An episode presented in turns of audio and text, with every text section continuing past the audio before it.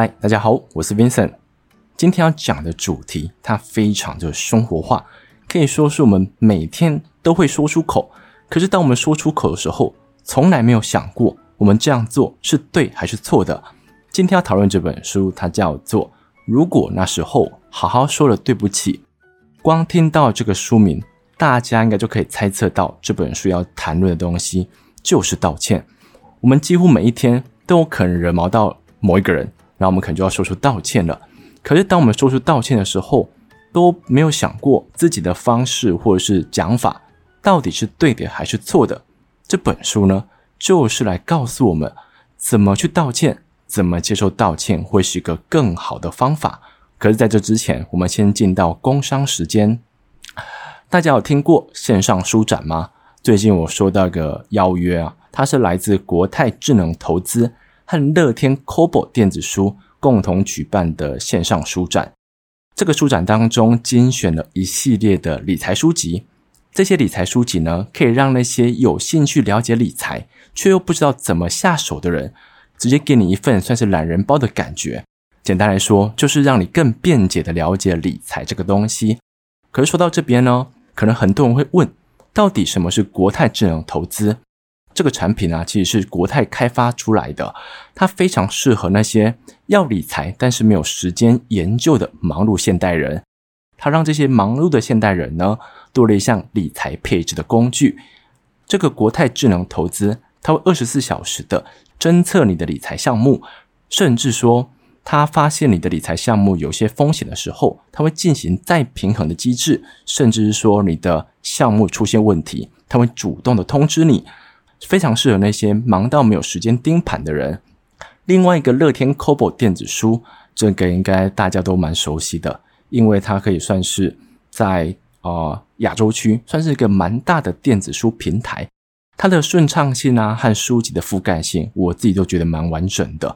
然后这次的活动是一个线上书城，它的好处就是它是免运免等待的，因为你只要购买之后就可以立即拿到电子书了。然后现在呢，这个国泰智能投资和乐天 Kobo 电子书所举办的线上书展有个抽奖活动，你现在就可以去参加。只要进入到活动页，完成了指定任务，就有机会抽中乐天 Kobo 电子书阅读器。更多的资讯呢，可以点击在 Podcast 下面的连结做参考。最后还是要提醒大家，投资一定有风险，基金投资有赚有赔，申购前应详公开说明书。工商时间就到这边。我们接着就来聊这本书的核心。这本书呢，一开始我们要先知道到底什么是道歉。我们可能把这样子的话语每天都挂在嘴边，可能你不小心挡到别人的路，你就跟人家说声对不起。今天可能只是把包包放在捷运上的某一个位置，后来发现有个人想要去坐那个位置的时候，你就会把包包拿回来，然后甚至跟他说对不起。我们在生活中这么常讲出道歉的话语。到底它的本质是什么呢？我在这边提几个要点。第一个，道歉这件事情一定是涉及两个人以上的，然后只要一件事情啊涉及到两个人以上，它就会让情况变得非常复杂。怎么说呢？因为我们每个人的出身背景、兴趣喜好、喜欢的、不喜欢的事情，都是一种变数。那今天一个这么复杂的人，遇到另外一个复杂的人，他们会产生出来的结果，或者是沟通出来的成果，就会有无限多种。所以一件事情只要涉及到两个人以上，通常都是很复杂的。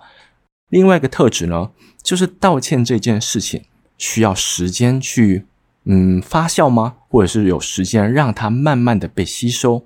另外一个特质呢，就是如果一件事情你本来应该要去道歉。可是你闷在心里头，你想说对方应该不会记得这件事情吧？你就没有去道歉了。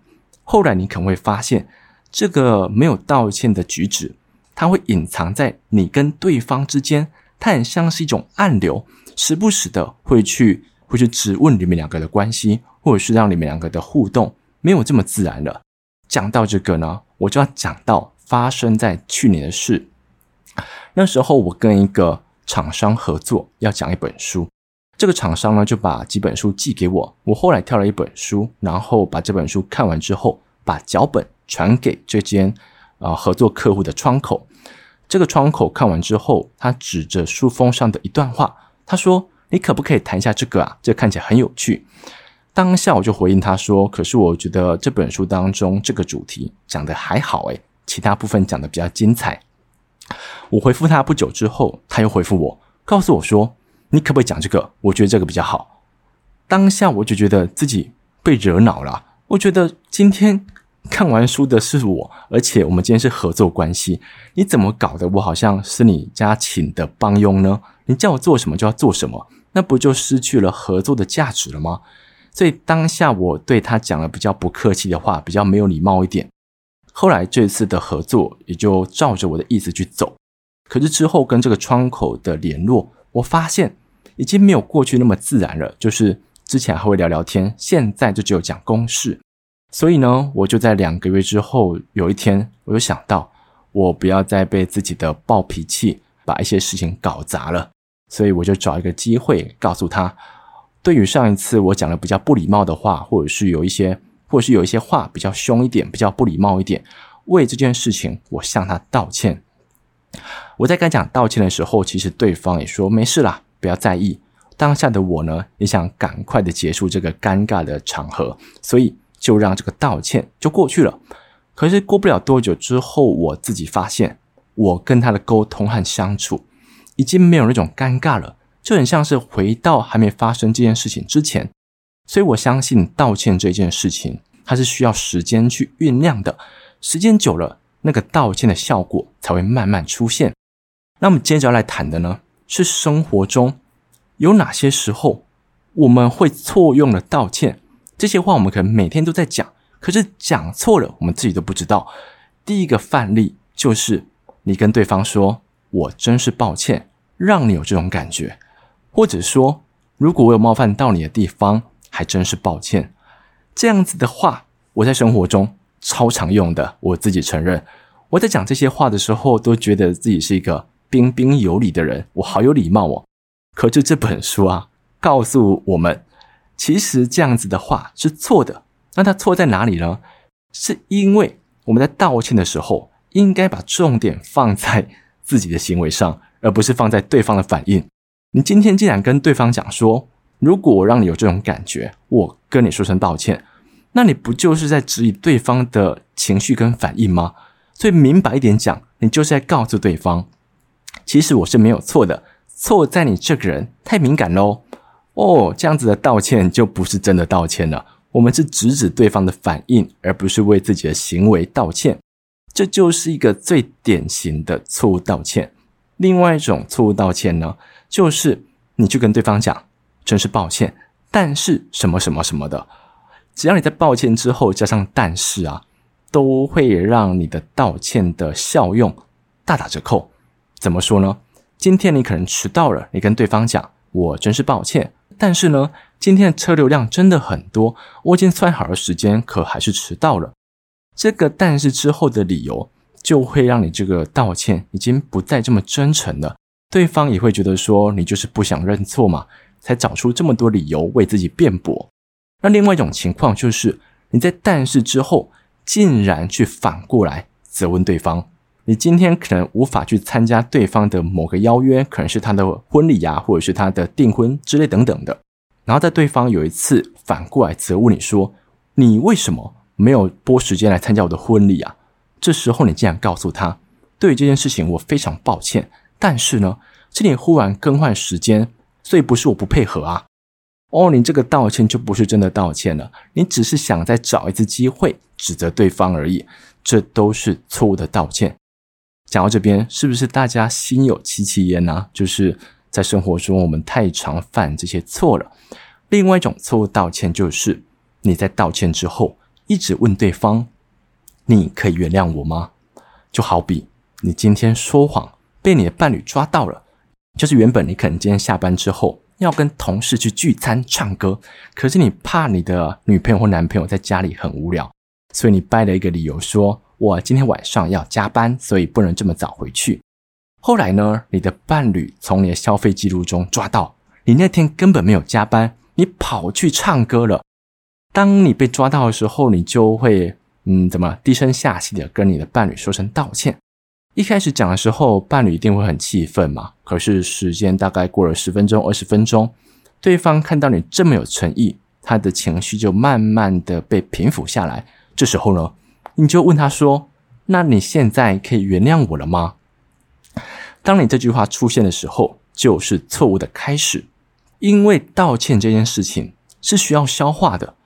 我们今天竟然在道歉的同时，就要求对方给我们一个原谅不原谅的答案，这不是很自私吗？因为我们会想要这么做，就是想要去安抚我们自己内心中的那个不快感。因为如果这件事情一直悬在心上，我们会觉得不好受，所以我们想在当下立即的把它解决掉。这边就要引用作者所说的一句话，我觉得讲的太好了。他说。道歉不是解决问题的唯一机会，只是为未来的更多沟通机会铺路而已。可是，在道歉时候的我们，可能没办法这么想，我们就想在当下把事情解决啊，所以才会一直逼问对方：“你可不可以原谅我？”而且，如果你一直逼问对方，对方不能给你一个肯定的答案的时候，我们甚至会以一个受害者来自居，可能会告诉对方说：“我都已经低声下气了，为什么你还不愿意？”放过我啊，就是讲的好像自己很可怜一样。可是如果我们这样做，不就失去了道歉的意义吗？今天我们是想要给对方一个发泄的机会，今天想要表示我们的行为是错误的，可是到头来我们却变成一个受害者。这是一个我觉得在生活中很容易出现的错误景象，也是希望我们从这本书当中读到了这一点之后，再也不要在往后跟别人道歉的时候。一直追问对方，你是否可以原谅我？我们应该在道歉的时候，安抚对方的情绪当成是最重要的一件事情，而不是说我们要在当下解决任何事。所以在这边呢，就可以提到另外一种错误的道歉。这种错误的道歉在书中叫做骚扰型的道歉。呃，他举了一个例子：茱莉亚跟玛丽是一对情同姐妹的好朋友。可是茱莉亚有一天发现，玛丽竟然背着她跟她的丈夫有染。当茱莉亚发现这件事情的时候，她就怒不可遏，当下就立即跟玛丽撇清了关系，再不跟她联络了。当下玛丽也觉得自己做错事情啊，所以也没多说什么。可是就在过了几年之后，玛丽觉得她有必要很郑重的跟茱莉亚说一声道歉，所以她写了一封非常长的简讯寄给茱莉亚。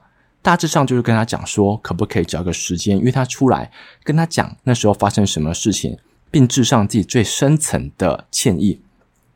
可是当茱莉亚收到这封简讯的时候，那种好几年前悲伤的记忆，他一些不堪回首的过往，都一一的浮现在自己的眼前。他原本可能已经慢慢淡忘了，可是就是因为这封简讯，所以那些情绪又浮上心头了。他当下就决定，他不要回这封信。因为如果继续联络下去的话，他这种悲伤的情绪就会久久无法散开。可是玛丽就在这时候一直写信，一直传讯息，透过不同方式来联络茱莉亚。她想要表达出自己的歉意，可是她没想到的是，她的道歉竟变成一种骚扰型的道歉了。在这边，作者又说了一句我觉得非常棒的话，他说啊，道歉的目的是为了安慰对方的创伤。不是为了重建关系、自我辩解而去撩拨对方的心弦，纠缠不清。最后一段话大家听清楚哦，不要因为想要重建关系、自我辩解而去撩拨对方的心弦。就是当我们知道这个道歉会让对方很不好受，会让对方陷入低谷的时候，你就应该制止自己的行为了，因为这时候的道歉已经不存在实质的意义。这是我觉得书中提到几个非常常见的道歉。很可能是你在犯了一个小错，或者是一个很严重的错误，可能伤到某个人，或是背弃某个诚信，或是背弃某个人的信任的时候，我们都有可能说出这样子的道歉。然后从此之后呢，我们吸取到这本书的精华，也慢慢的去改善自己的道歉方式。那应该怎么道歉？在书中提点了几个，我觉得看上去都不难，但我认为要做到非常困难。第一件事情呢，就是。我们应该把重点放在我们的言行，而不是放在对方的反应。你今天说了一句冒犯的话，可能这句话有性别歧视。好了，你不应该在当下跟对方说，如果让你感觉到被冒犯或是被歧视，我很愿意跟你说一声道歉。这样子的话，不要再出现了。你未来可以更换成，对我刚才所讲的冒犯的话或是不礼貌的话，我为此抱歉。这样子把错误放在我们的行为，放在我们的言行举止，这才是一个真诚的道歉。然后第二点呢，就是一定要长话短说。这样子的建议听起来好像，嗯，有点没有用。可是我觉得这很难做到，诶，因为当我们在生活中要去跟别人道歉的时候，很有可能夹带着几种情绪，就是想说，我们想在一时间把任何的误解，我们想讲的话，或是任何借口，都塞进去“抱歉”这句话当中。可是只要我们这样做啊，就会让我们的道歉拖得很长。这样很长的结果，就是让对方找到想要去辩驳你的点。假设你今天想要为自己说谎辩解好了，你跟对方讲说：“我很抱歉。”但是我就是不想让你难过啊，因为你前阵子才怎么样怎么样，所以我不想让你的心情再次陷入到谷底。当你这样说的时候，对方会注意到的是你后面讲的东西是否属实。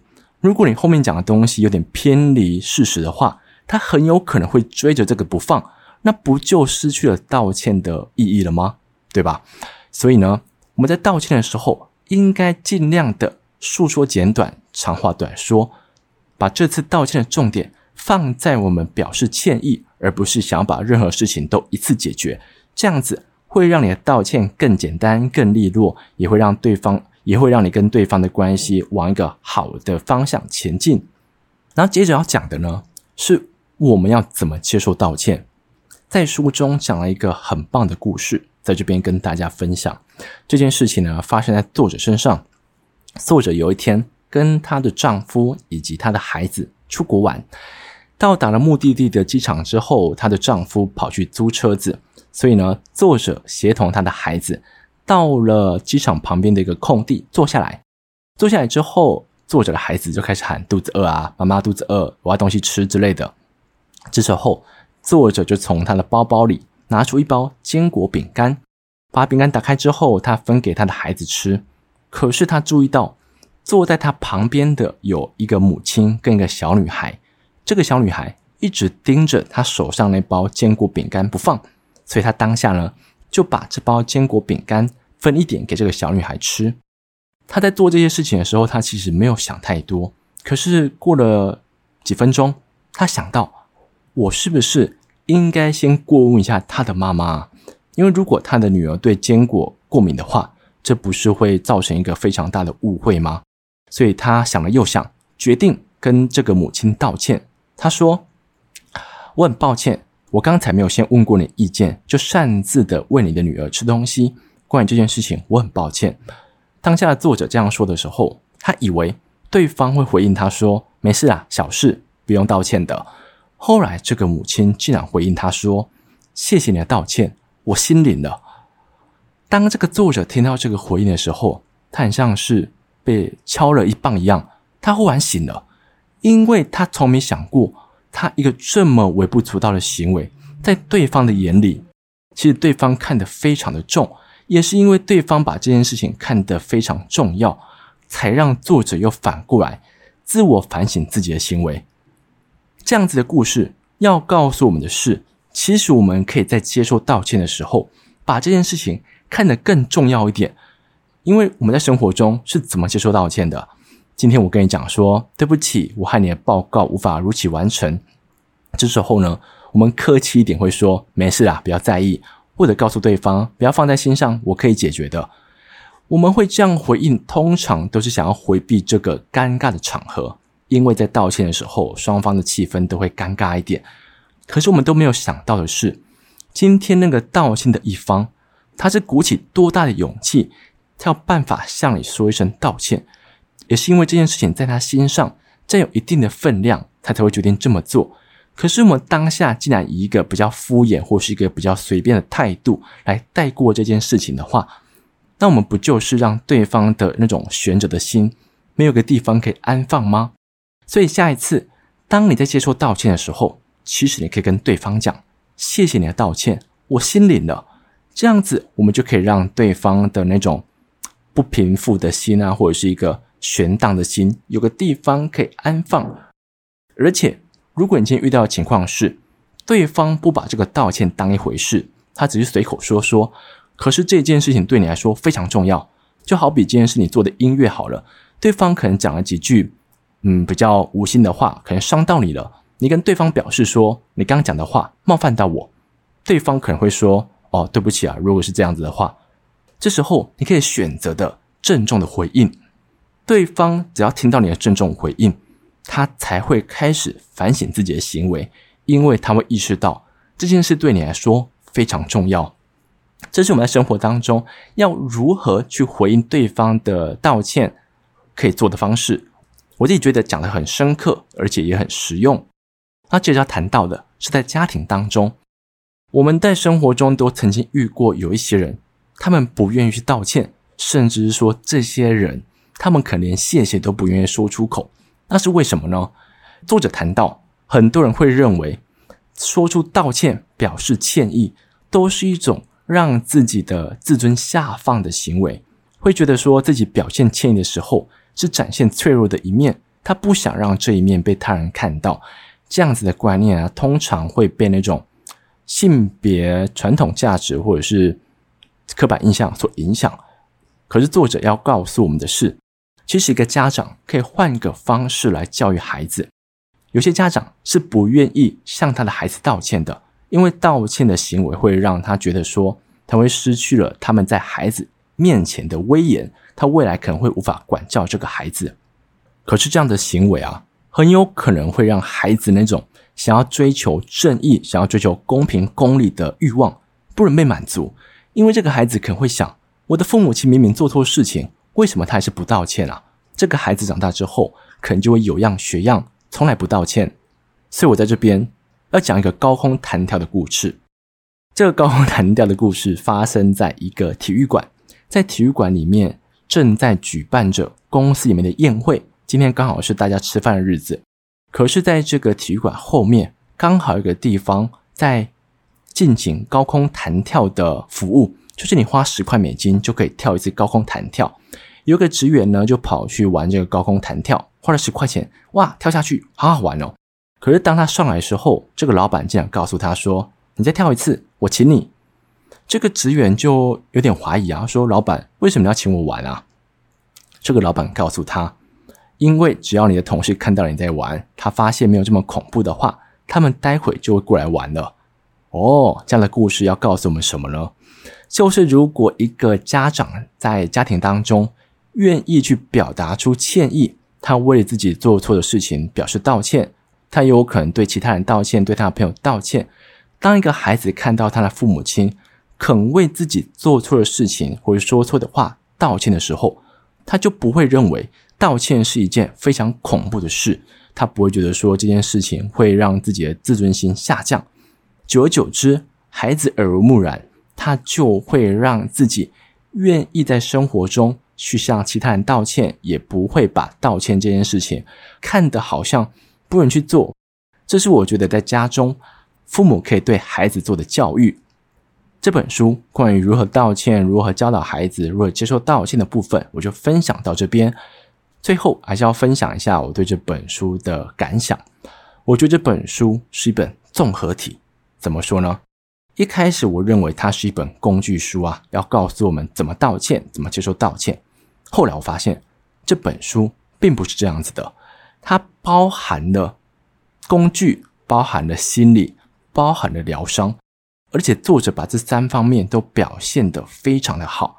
也可能是因为作者本身是一个心理治疗师。他曾经有二十几年的服务经验，所以他在写这样的书籍的时候，有非常多的例子可以让你感觉到，哦，原来遇到这种情况的时候，这样的情绪是正常的。我们该如何透过道歉的方式来缓解这样的情绪呢？这样子的例子都会让读者在阅读的时候有一种身历其境的感觉，也让我觉得说这本书的阅读体验整体来说是非常棒的。最后还是要补充，我觉得这本书是怎么样的人？第一个呢，你有一件事情放在心中，很想跟对方道歉，可是可能时间过去的太久，你一直找不到机会向对方说，想着想着，你可能就放弃了。这本书会给你很多动力，来告诉你，这样子道歉过了很久还是值得去做的，因为做了之后，他会去改善你的人际关系，借此你会重拾自己的尊严，因为你透过道歉的行为啊，同时就是在向自己证明自己是个负责的人。自己为了做错的事情是可以释出道歉的。第二个呢，你想让自己的人际关系跟别人的互动，在未来可以往好的方向前进，就是你想在跟朋友的互动、跟家人的互动之间，你想获得一个比较显著的成长。这本书绝对可以让你彻底的了解，到底什么是道歉，到底该怎么道歉。关于这本书呢，我就分享到这边，谢谢你们。